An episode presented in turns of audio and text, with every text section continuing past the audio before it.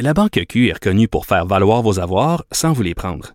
Mais quand vous pensez à votre premier compte bancaire, tu sais, dans le temps à l'école, vous faisiez vos dépôts avec vos scènes dans la petite enveloppe. Hmm, C'était bien beau. Mais avec le temps, à ce compte-là vous a coûté des milliers de dollars en frais, puis vous ne faites pas une scène d'intérêt. Avec la Banque Q, vous obtenez des intérêts élevés et aucun frais sur vos services bancaires courants. Autrement dit, ça fait pas mal plus de scènes dans votre enveloppe, ça. Banque Q. Faites valoir vos avoirs.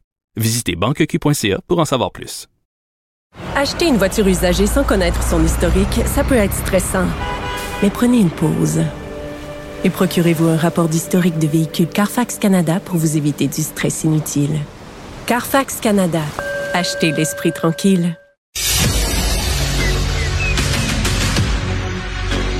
Emmanuel Latraverse. J'ai pas de problème philosophique avec ça. Mario Dumont. Est-ce que je peux me permettre une autre réflexion? La rencontre. Ça passe comme une lettre à la poste. Il se retrouve à enfoncer des portes ouvertes. là. La rencontre, la traverse, Dumont. Bonjour Emmanuel. Bonjour. Et voilà, nous avons un rapporteur spécial. Monsieur Trudeau a fait son choix. Est-ce qu'on parle d'un choix habile, en tout cas s'il s'agit de, de- de piéger un peu les conservateurs?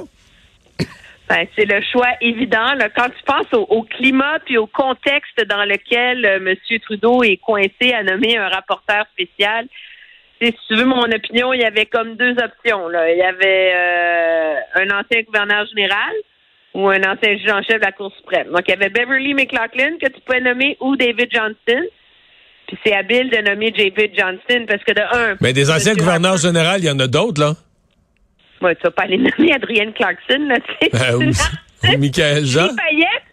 Hé, Michael Jean, qui s'y connaît vraiment, tu sais, qui a une expertise en droit, Ouais. euh, en nuances. euh, non, alors, c'est sûr que, je veux dire, tu prends pas une astronaute, tu prends pas une artiste, tu prends pas une journaliste, là, pour Mais, mais dans ce cas-ci, dans ce cas-ci, à faire David les- Johnson, c'est que c'est aussi que c'est la nomination de Stephen Harper. Donc c'est quelqu'un. Je dis pas que c'est un conservateur, là, mais je dis c'est quelqu'un que les qu'un gouvernement conservateur a déjà accrédité comme étant une personne de confiance. Oui, de un, mais et à deux égards. À- je veux dire, c'est vraiment une candidature idéale. Là. Moi, je peux pas imaginer que quelqu'un va le critiquer. Là. Je veux dire, non seulement il a été prof de droit pendant un éminent professeur de droit pendant plus de 25 ans. Après ça, il a été nommé gouverneur général par euh, M. Harper. Et il est un gouverneur général qui a réussi à ne pas semer de controverse. Hum?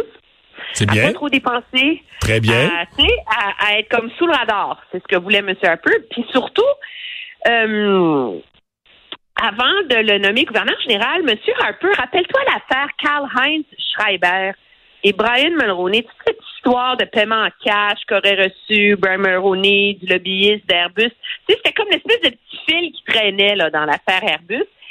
Euh, il y avait eu beaucoup de pression sur M. Harper, puis à l'époque, M. Harper avait eu l'idée de demander à David Johnson de dessiner le mandat d'une éventuelle enquête publique.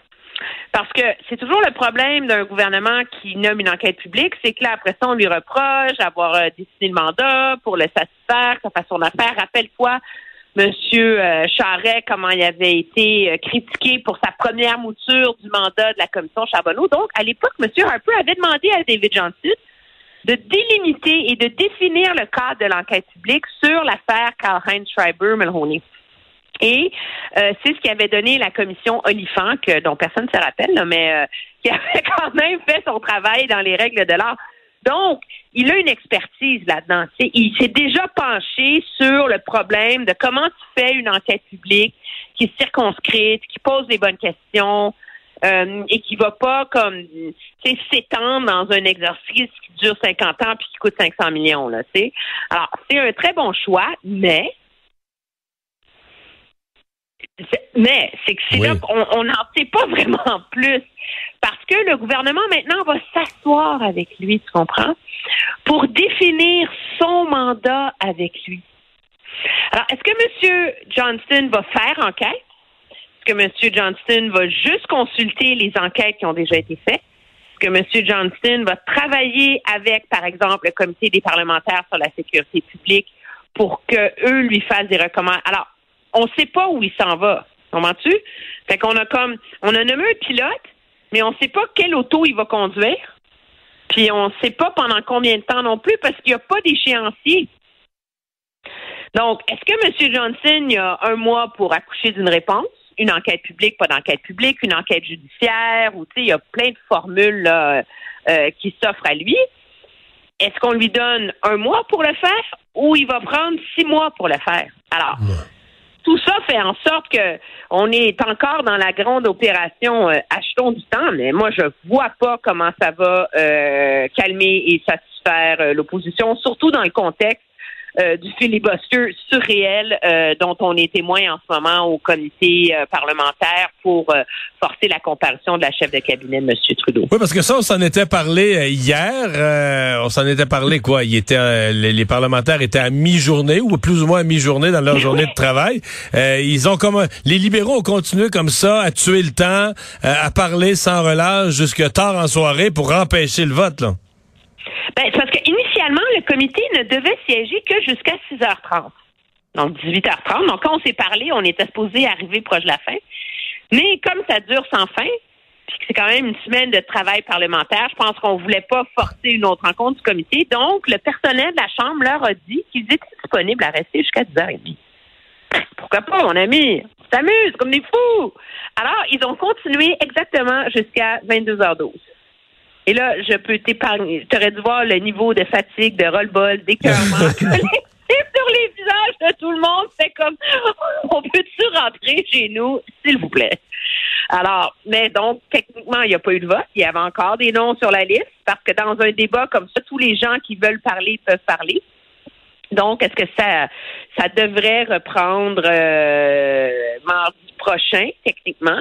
On est vraiment dans une guerre d'usure là, entre les deux. Là. C'est qui, qui va lâcher la patate le premier. Là? Puis moi, je vois pas l'opposition lâcher le morceau. Là.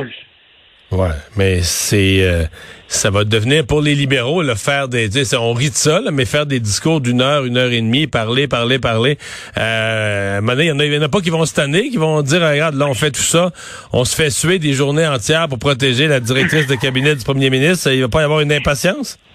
Ben c'est ça, tu sais, il y a, y a, des filibusters où, les députés sont prêts à le faire parce que c'est sur des questions. Euh, tu sais, je vais donner un exemple, un filibuster qui dure pendant huit jours pour empêcher une loi de retour au travail euh, dans le cas. Euh, une bataille de principe, là.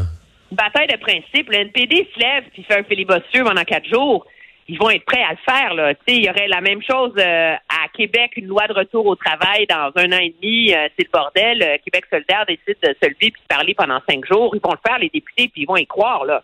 Mais là, tu es en train de t'humilier, de te discréditer pour protéger la chef de cabinet du premier ministre dans un scandale où depuis six mois, tout ce que le gouvernement a réussi à faire dans sa gestion de crise de cette affaire-là, c'est d'aller à la station d'essence, d'acheter des canettes d'huile puis de les mettre sur le feu. Parce qu'on s'entend, si, quand tout cela était sorti, a commencé à sortir en novembre prochain, si la première réaction de M. Trudeau, ça n'avait pas été de dire non, non, il n'y a rien à voir ici. Sa deuxième réaction, ça n'avait pas de dire tous ceux qui critiquent jouent le jeu de Donald Trump. Puis si son autre réaction en presse n'avait pas été de traiter de raciste tous les gens qui posent des questions, ben là, peut-être qu'on n'en serait pas là, mais c'est dans la dans la chronique gestion de crise en, en, en politique, là, celle-là, elle va passer à hmm. l'histoire. Elle est en train de battre SNC Lavalin. ouais. Emmanuel, est-ce que tu as aimé cette nouvelle publicité euh, du gouvernement euh, sur la langue française où on se moque un peu là, avec une, une voix officielle, mais on se moque euh, des jeunes là, qui introduisent des mots anglais partout dans leurs phrases? OK, mais parce que hier, j'ai assumé mon côté geek, j'en ai un autre, j'ai une, toi qui es à la génie en herbe, qui est super geek aussi. Pourquoi ils ont choisi le faucon pèlerin?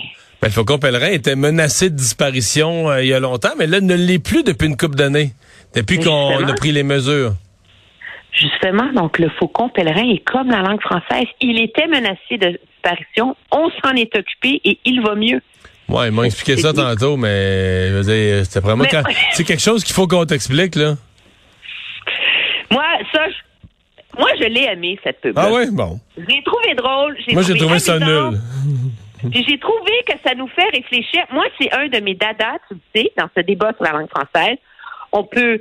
C'est vrai qu'il faut s'occuper de se faire servir en français, de prendre des mesures pour intégrer les immigrants, pour, tu sais, euh, promouvoir le français. Mais il n'y a personne qui va me croire, que, me faire croire que l'enjeu de la qualité de la langue est non pertinent. Et dans une société où les gens lisent mal, parlent mal, où il y a, je sais pas, 30% d'analphabètes fon fonctionnels, quand en plus, les gens, plusieurs, carburent aux anglicismes, et moi-même, je j'en suis, là, je fais pas le procès à personne, moi, je vis la moitié de ma vie en anglais, je sais que je fais ces erreurs-là, je trouve que c'est un message fort intéressant pour dire, écoutez, oui, il faut se battre pour le français, mais il faut aussi mieux le parler. Puis moi, c'est juste comme ça que je l'ai vu, cette pub-là. Ouais, peut-être. Mais est-ce que tu penses que les jeunes vont arrêter d'introduire des anglicismes dans leurs phrases, euh, puis euh, des likes, puis des parce que euh, le gouvernement non, a fait une publicité? Non, ça donne les moyens. Moi, je comme comme parent, ça te cette pub-là te donne les moyens d'avoir une discussion avec tes ados là-dessus. Puis ils vont en parler, puis peut-être qu'ils vont en parler dans les écoles. Je pense que ça lance une réflexion. Ça ne résout aucun problème, mais ça lance un débat euh, auprès des jeunes. Mais moi, je pense plus largement dans l'ensemble de la société sur la question de la qualité du français. ça, c'est un débat auquel moi je crois beaucoup. Emmanuel, merci. Très bien. À au demain. revoir.